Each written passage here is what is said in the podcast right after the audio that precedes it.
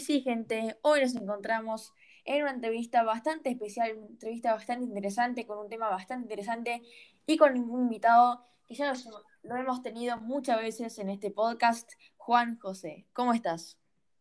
Hola, justo, gracias por la invitación. Sé que este es un tema muy candente, mucha relevancia, un hot topic, como lo dicen.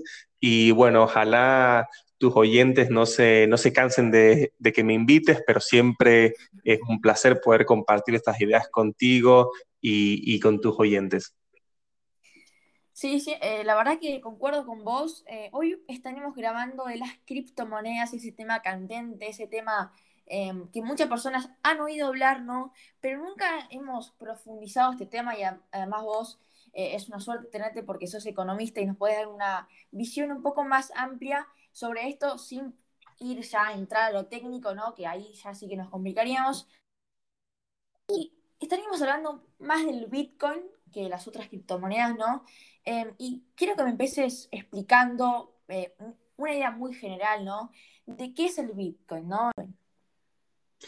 Bueno, eh, el Bitcoin tal vez es dentro de, de, las criptomonedas la primera, la más conocida, la más eh, popular de las criptomonedas. ¿Y qué es una criptomoneda de forma general? Es una moneda digital, así como nosotros pensamos en el peso argentino, el dólar, el, peso mexicano, la lira.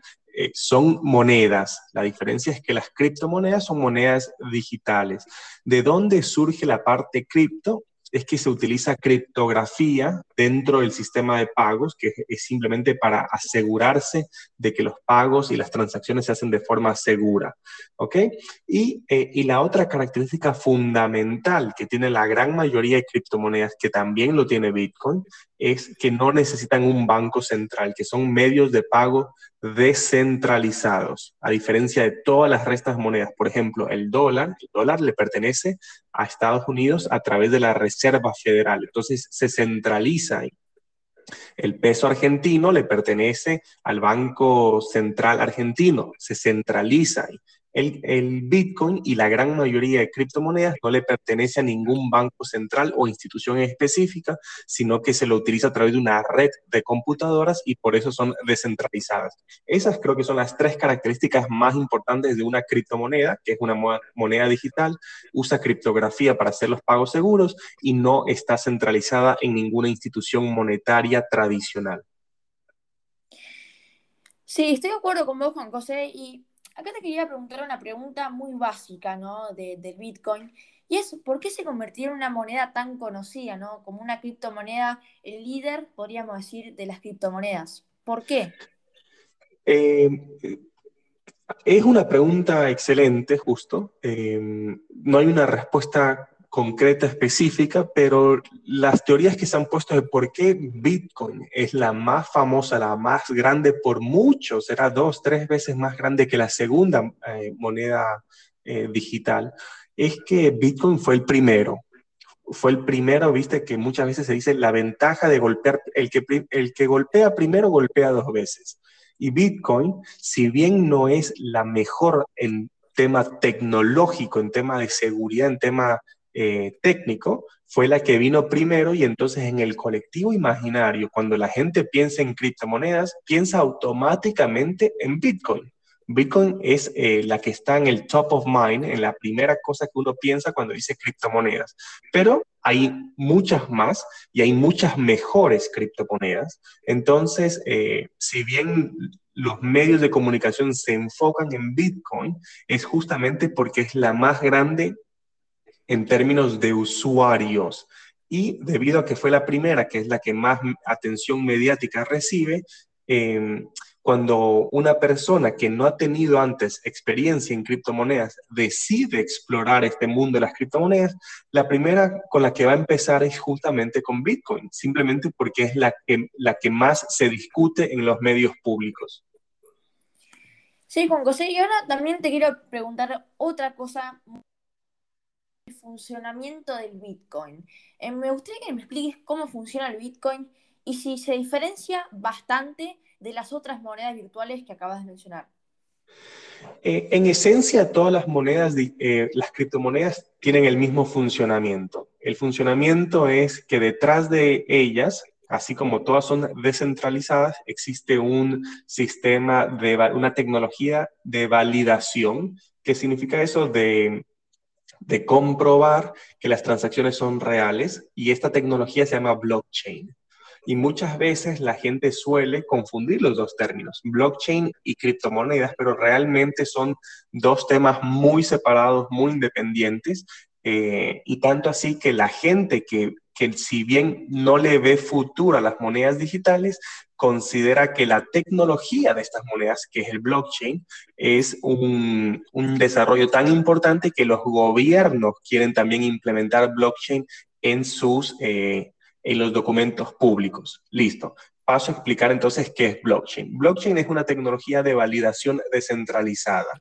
Imagínate que yo eh, digo que quiero hacer una transacción. Entonces, la, la, tecnología de blockchain lo que hace es enviar esa esa transacción a 30, 50, 100 mil computadoras que verifican que esa transacción es legítima y responden a otros 30, 50 mil otras computadoras, de tal forma que todo el mundo está enterado de que ha sido validada por muchas personas esa transacción. Y automáticamente esa transacción ahora se une al blockchain. De tal forma que cualquier persona que lee el blockchain, y que es el blockchain, es simplemente eh, una cadena de bloques, por eso el nombre, y cada vez que hay una transacción o cada vez que hay un grupo de transacciones, se junta un nuevo bloque a la cadena y así puede haber un registro histórico desde el día uno de dónde se movieron cada uno de los bitcoins que han sido creados.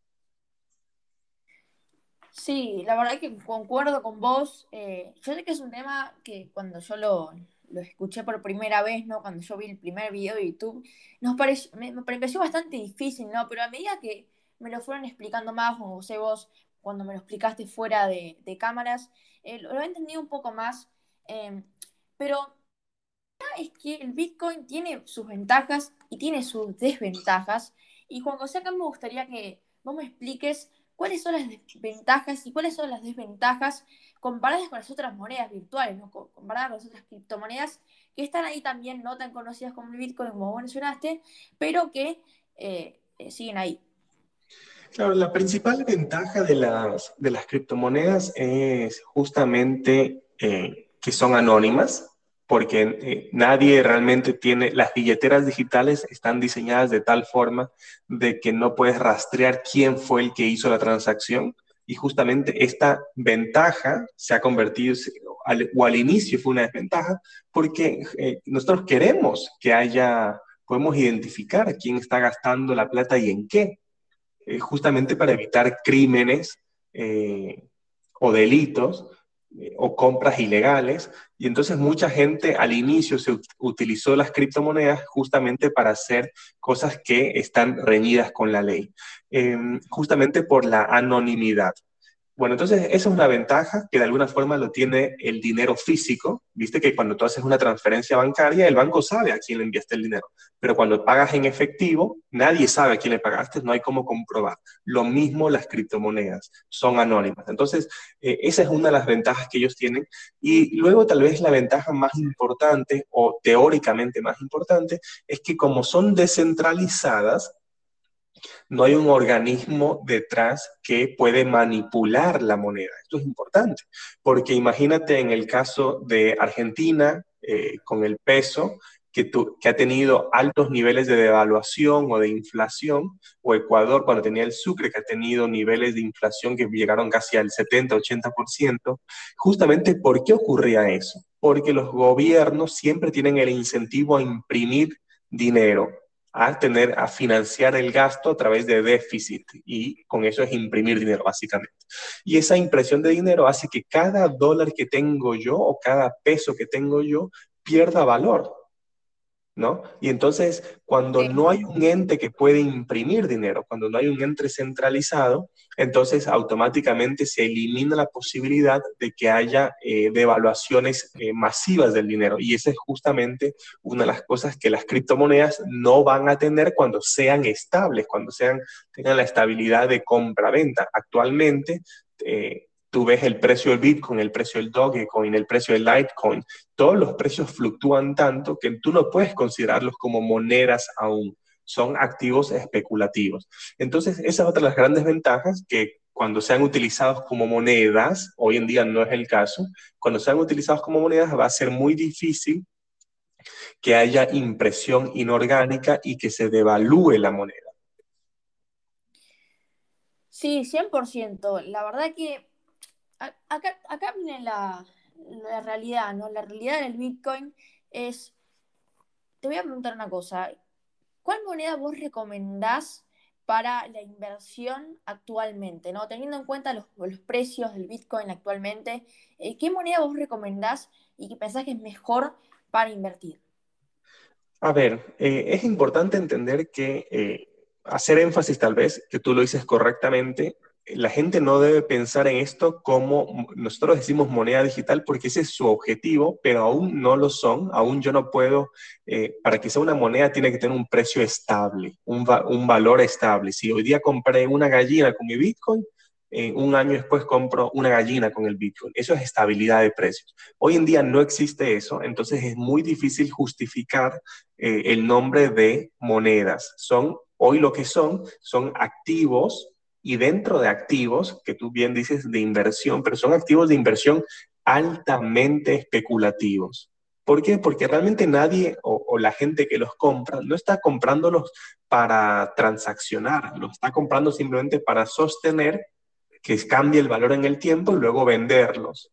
Y es importante porque el, valor inherente del, de la criptomoneda, de cualquiera de ellas, es, es cero realmente solo tienen valor en tanto haya un mercado que esté dispuesto a aceptarlo como intercambio. Que es una de las propias críticas que tienen las monedas, el dólar, el peso. ¿Por qué tiene valor? ¿Cuál es el valor inherente? Es un pedazo de papel que le pusieron el, escudo del país, que le pusieron un numerito, pero realmente el, el valor inherente es cero. Lo que pasa es que como alguien está dispuesto a aceptarlo para, para venderme su gallina, es que entonces gana valor. Entonces, lo mismo tiene que pasar primero con las criptomonedas. Tienen que volverse tan estándar, tan comunes, que la gente está dispuesta a aceptarlas como intercambio de bienes y servicios. Antes que eso ocurra, estas cosas son eh, activos de inversión y dentro de eso altamente especulativos. Y entonces la recomendación es eh, para las personas que no han tenido experiencia invirtiendo, que no lo hagan, porque esto aquí eh, hay que esperar que se que el mercado se vuelva más maduro, pero eh, si uno quiere explorar simplemente para conocer la tecnología, para entender un poco cuál es eh, la ventaja, para de alguna forma estar más presente en, en la discusión global sobre el desarrollo de las criptomonedas, las mejores para empezar son Bitcoin, por el simple hecho que es, la más común, o Ethereum, que es una tecnología también eh, que es mucho más seguro y mucho más rápido para hacer transacciones. Muchas gracias, Juan José, por darnos tu opinión como desde el punto de vista de un economista, ¿no? Pero ahora tenemos que ver la realidad, ¿no? Desde el punto de vista economista, ¿cómo fue tu experiencia invirtiendo? ¿Qué recomendás a la gente que haga y qué cosas no recomendás a la gente que haga invirtiendo en estas criptomonedas? Bueno, lo principal es eh, hacer una revisión interna de tus objetivos. ¿Por qué quieres invertir? Si quieres invertir para, eh, para simplemente hacer plata rápida, eh, ese es un pésimo motivo para hacerlo. Pero si simplemente quieres tener exposición a la tecnología, entender dónde, está la discusión, ver los, los problemas que tienen, ver la, la em, qué tan amplio ha sido la adopción de las criptomonedas, es una excelente, eh, una excelente forma de hacerlo a través de cualquiera de ellas. Evidentemente, eh, el mercado de las criptomonedas aún falta mucho por madurar, muchísimo, tal vez años, antes de que podamos hablar de, eh, de monedas estables. Y, y entonces ahí automáticamente te introduzco a dos temas. Uno que tal vez es el más candente hoy en día y es la moneda llamada Dogecoin. Dogecoin de, que se escribe D-O-G-E Coin. Y esa es una moneda, una criptomoneda que justamente fue creada eh, para burlarse de las criptomonedas, una, una moneda meme, le dicen. eh, que tiene de logo, así como, como nuestros billetes tienen los próceres de la independencia, tienen edificios institucionales, Dogecoin tiene un perro, eh, un perro japonés de, de, logo. Entonces tú te das cuenta que hay eh, em, como, como la intención de hacerlo humorístico, ¿no? Y sin embargo, Dogecoin hoy en día es la cuarta moneda con mayor valoración de mercado, cerca de 45 mil millones de dólares eh, en volumen de los últimos días. Y si pensáramos en, por ejemplo, en la, la capitalización del mercado, estamos hablando de 74 eh, mil millones de dólares en Dogecoin. Esa es la cuarta más grande. Mientras que, por ejemplo, eh, Bitcoin tiene capitalización de mercado, eh, sería un millón de millón, básicamente. Entonces, 10 veces, eh, perdón, sí, un poquito más de 10 veces que lo que tiene Dogecoin. Juan José, muchas gracias por darnos tu punto de vista. Un montón de cuestiones, pero ahora quisiera terminar con una última duda, ¿no? Para cerrar este tremendo podcast. Em, ¿Quién fue el creador del Bitcoin? ¿no? Siempre me he preguntado esto, lo he, lo he googleado ahora, pero Juan José, ¿quién fue el creador del Bitcoin? ¿Vos lo sabés? Bueno, esa es una de las grandes interrogantes del Bitcoin. Eh, no se sabe.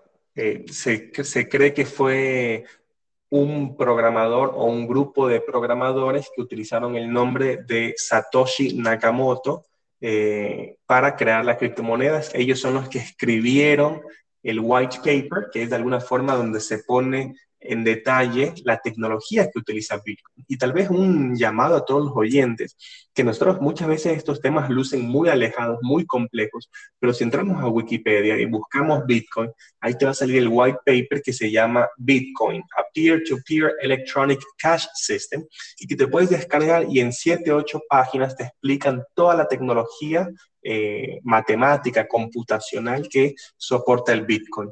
Em, entonces, eh, uno de esos mitos fundacionales y que de alguna forma también le agrega ese componente de misterio internacional, misterio monetario y que hace que Bitcoin sea más atractivo, mientras que en todos los demás casos tú sabes de forma concreta, específica, quién está detrás de cada moneda.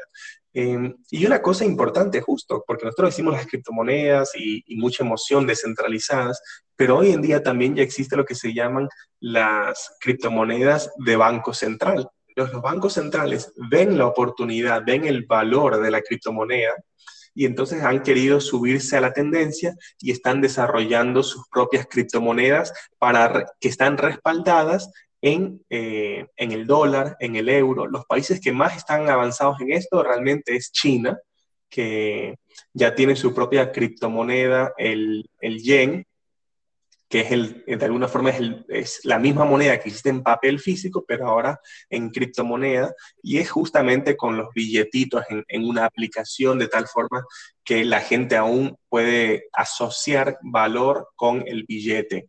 Eh, y es una tendencia que, por ejemplo, el euro también está discutiendo mucho de cómo implementar un euro criptomoneda. Eh, lo mismo la libra esterlina, pensando en cómo desarrollar.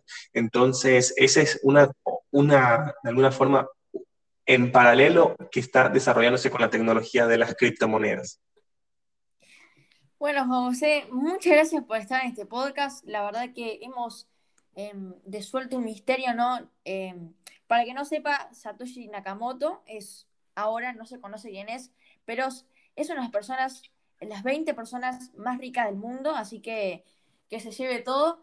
Em, pero bueno, hasta acá el podcast de hoy. José, muchas gracias por concederme este espacio, esta entrevista. Si no les ha quedado muy claro este concepto del Bitcoin, los invitamos a ver un video que voy a dejar acá en la descripción para poco más básico, ¿no? La explicación, pero yo sé que Juan José ha dado un punto de vista muy correcto. Eh, así que nada, te tengo que despedir, Juan José. Em, nos vemos en el siguiente. Eh, un poco. Chao. Un abrazo. Chao, chao.